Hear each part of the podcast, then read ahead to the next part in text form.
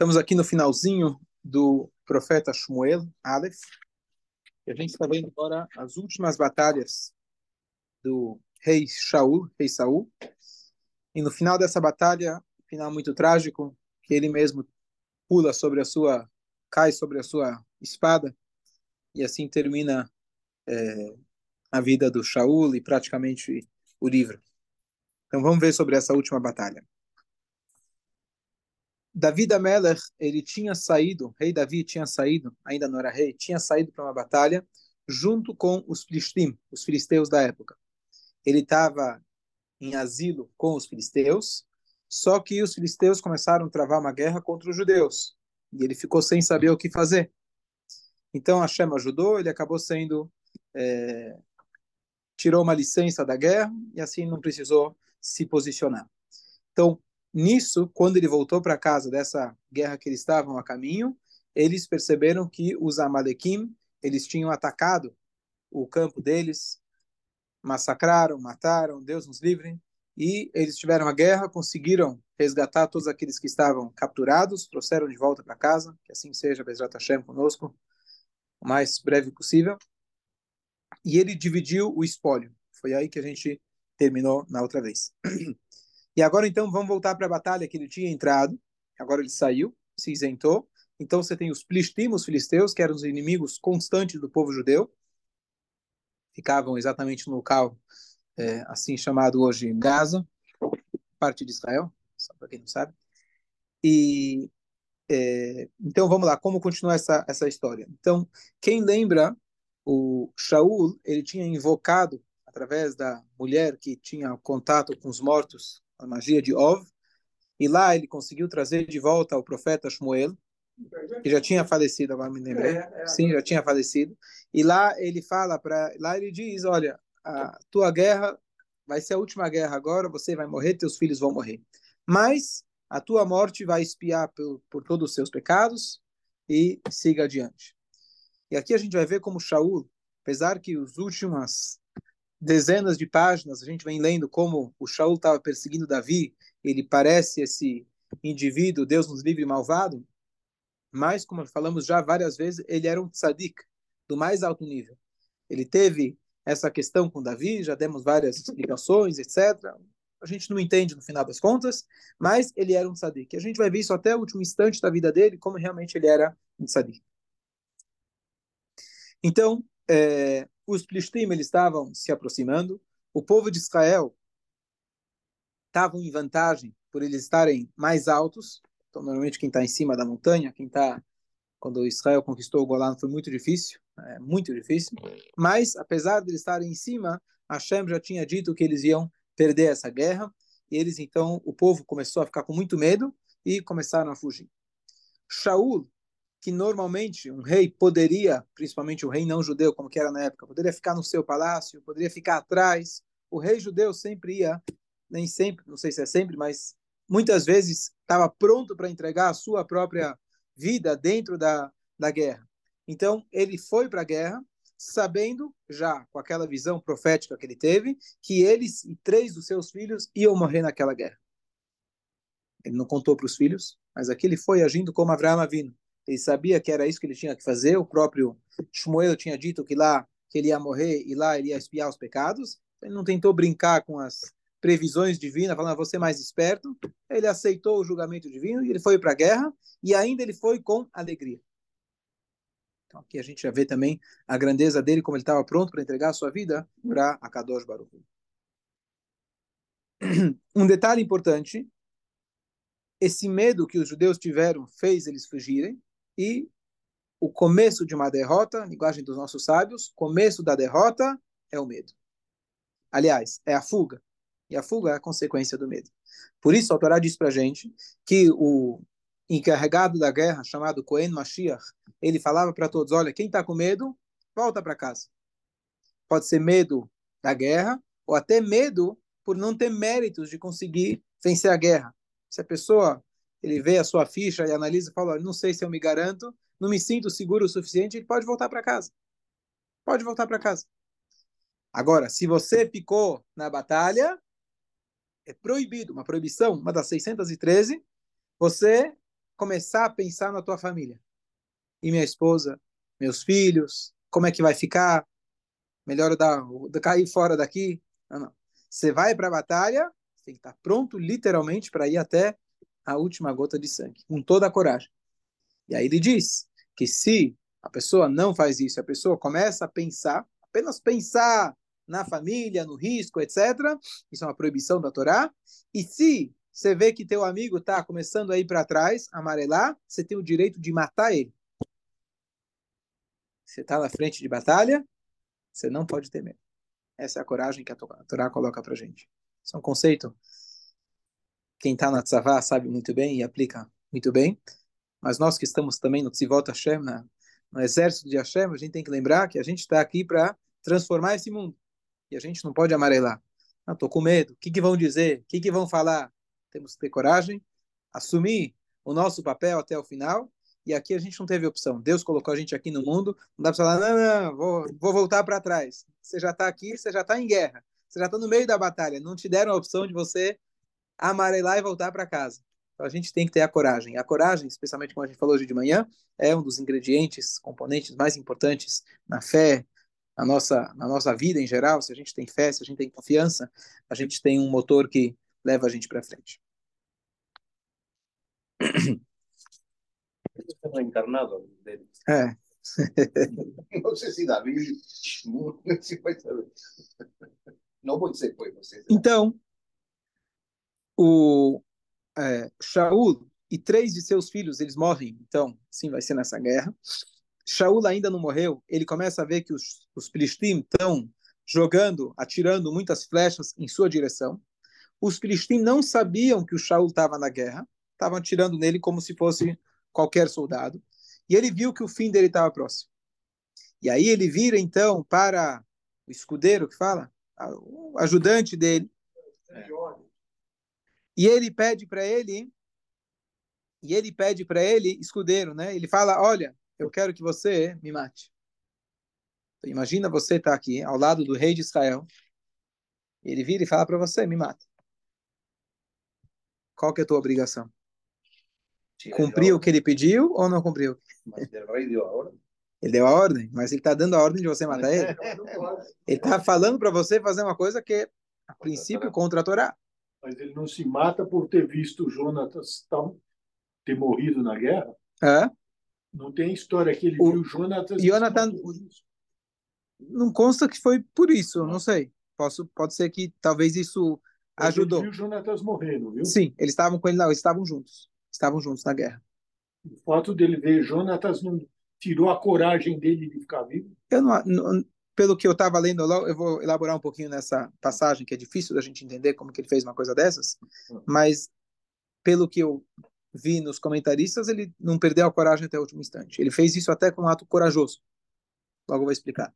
Então, é, o, então a primeira coisa, o que, que você faria nessa hora? Então, a princípio, o rei está acima de todos, porém não acima de Hashem. Então, é proibido se assassinar qualquer judeu. Então, ele fez o correto. Ele desrespeitou o rei, mas respeitou Hashem e não não cumpriu as ordens que o rei tinha pedido. Mas aquelas, aquelas três, três proibições que estão acima, já tinham sido elaboradas ou, ou não? Mas aqui não faz diferença, não era nenhuma dessas. Não era é, nenhuma dessas. Mas se, se, veio, se essas proibições veio com a Torá, sim, a Torá já foi entregue. A Torá já tinha sido dada. Ele quer saber se foi, já tinha sido interpretado nesse ponto. Já. Deixa vou, vou, daqui a pouco eu entro na, na questão do, do, do, como que ele pode se matar. Mas, mas a pergunta é: o escudeiro, a princípio, ele fez o que era correto. E aqui vem uma coisa, um detalhe, não é nosso tema, mas infelizmente, às vezes a pessoa, por desconhecimento, ele fala: bom, quando eu morrer, eu quero que cremem, Deus nos livre meu corpo. Longe de nós. E a gente tem que saber que, por mais que às vezes a pessoa fala, não, eu quero fazer a vontade do falecido. A vontade do falecido, do instante que ele saiu desse corpo, ele começou a entender as coisas conforme a visão espiritual, ele já imediatamente mudou de ideia. Porque o que vai acontecer com o corpo vai afetar, infelizmente, ele de alguma maneira tem um efeito nele. Claro que por desconhecimento não estamos julgando ninguém, que a Shem possa trazer sempre o bem para todos. Mas, se você tem a chance de salvar alguém de ser cremado, mesmo que a pessoa deixou por testamento, era a vontade dele, a vontade de Hashem está acima de tudo. Então, só um detalhe. Então, o próprio rei, ele vai lá e ele pula, ele cai sobre a sua espada, e aqui o Shaul, ele falece. Então, a grande pergunta que surge é, não estamos aqui para apontar dedos, perguntar o que ele fez, o que ele fez cabe a Deus julgar, mas será que esse tipo de atitude pode ser repetida? E o que eu estava mais curioso, que Deus nos livre e nunca aconteça, mas existe uma, uma regra na tzavá, não é uma regra da tzavá, mas eu ouvi de um soldado que é uma regra entre os soldados, é um acordo entre os soldados, que se Deus nos livre se for capturado, se mata primeiro. Se eu ouvi de um soldado, essa é a essa é a, a regra que eles têm extraoficial. Não estou falando que é a regra da Torá, ou regra da, do país, ou regra. Eu ouvi de um soldado, ele falou: essa é. Os corajosos fazem isso. Quem não é, quem, quem, quem é assim, que eles olham. assim. Aí a pergunta que tá, que tá, que estava né, me incomodando, que eu fui atrás, é: será que num caso como esse, porque qual foi o motivo dele? Então tem várias opiniões dentro dos comentaristas. Ele seria torturado, sem dúvida se encontrassem ele, seria torturado. É, tem opiniões que falam que ele não morreu exatamente naquele momento, ou que ele já estava quase morrendo e ele terminou, ou que ele mesmo estava morrendo e o, e o escudeiro terminou. Tem opiniões diferentes exatamente como que aconteceu, mas com certeza ele tomou uma atitude que ou acelerou ou ajudou, que seria a que levou à morte dele.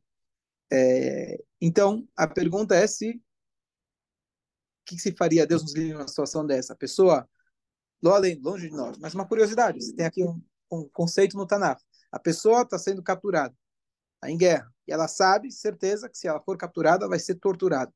E os Plishtim eram famosos por serem extremamente cruéis. Igual com, com, Shimshon, né? Isso é a mesma coisa. Shimshon tem, tem Shimshon também, tá bom? É, é mesma, mesmo, os mesmos Plishtim. Então, será que essa é a atitude correta ou não? Então, longe de nós que nunca aconteça. E o que eu vou dizer agora só são opiniões, digamos assim, vagamente falando. Não estou trazendo nada conclusivo. E eu estava pesquisando desde os primeiros comentaristas mais antigos, por exemplo, Rashi, os medievais, digamos assim, até os comentaristas mais contemporâneos, entram bastante nesse assunto e começam a fazer uma análise, análise histórica de várias outras situações uma famosíssima que é como quem vai visitar a Massada, por exemplo, né, que os eles se mataram. Não estamos aqui para julgar eles. A gente vê claramente que não, não, cabe, não cabe a nós julgar de forma nenhuma. Mas tivemos outros momentos na história, outro momento, por exemplo, que é, na época da destruição do templo, onde eles já estavam indo para a fogueira, Deus nos livre, e eles falaram, sabe o que? Eu vou pular na fogueira. Peraí, será que você pode pular na fogueira antes da hora? tem que esperar talvez ele te colocar. Você está acelerando a tua morte. Cada segundo de vida. Então, esse, esse tipo de tema, talvez os mais complexos, difíceis da gente, mas é um tema curioso, pelo menos, que nunca acontece. É, então, a princípio, de tudo que a gente conhece na Torá, a pessoa não pode, de forma nenhuma, sob hipótese nenhuma, terminar com a sua própria vida. Essa é a regra geral e isso é importante a gente saber. Não existe forma nenhuma que a gente possa é, permitir uma coisa dessa. O caso de Shalom. Inclusive, se alguém toma essa atitude, é, ele perde a sua, sua parte no mundo vindouro. Então, numa situação dessas, é, então, estou falando em geral, em geral, a, a, o, o, digamos assim, a, o ponto de partida é esse. Agora, será que existe uma situação pontual, extrema, que pelo menos a gente pode entender por que Shaul fez uma coisa dessas? Se pode ou não repetir, não cabe a nós tomar esse, não é nesse shiur que eu vou dar uma resposta aláfica, é, prática. Mas só queria trazer um pouco, do, um pouco do, dos pensamentos. Então, o que os comentaristas trazem? Vamos lá. Primeiro, ele seria é, é, é torturado. Então, ele fez isso, digamos assim, para se poupar. Uma, uma questão. A outra questão, ele ficou com medo que eles iriam, é, é, com essa tortura, eles iriam estar tá é, rebaixando o nome, de, o nome de Hashem. Se eles pegam ele vivo, não é só o fato dele sofrer a tortura, mas a tortura dele simbolizaria ele sendo o rei de Israel, aquele que simboliza Deus aqui na terra. pela sua posição e etc., pela sua Kedushá e etc., então ele estaria fazendo o que se chama Hilul Hashem. Então ele quis prevenir esse Hilul Hashem. Tinha mais algumas outras explicações. É...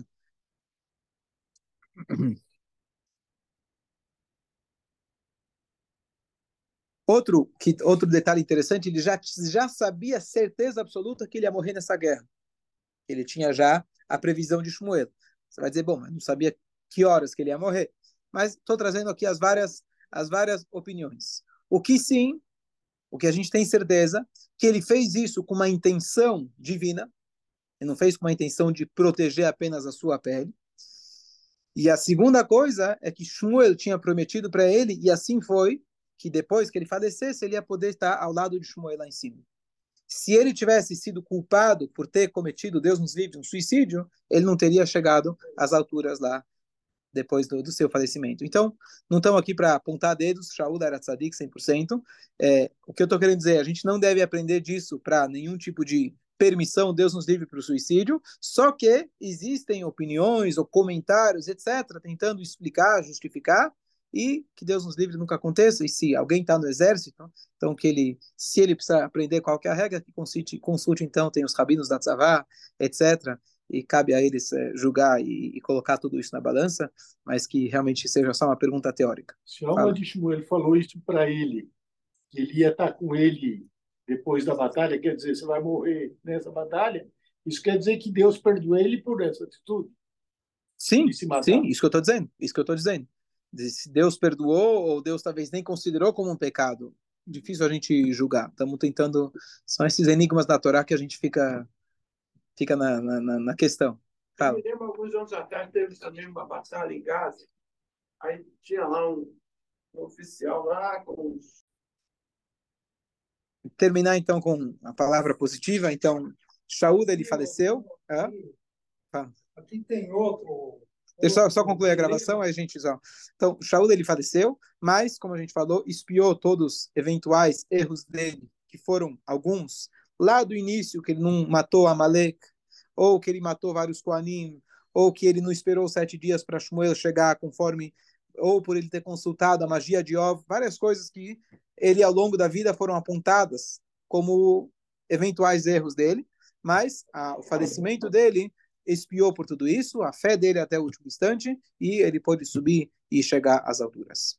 Fala. Tem aqui outro dilema, que é atual.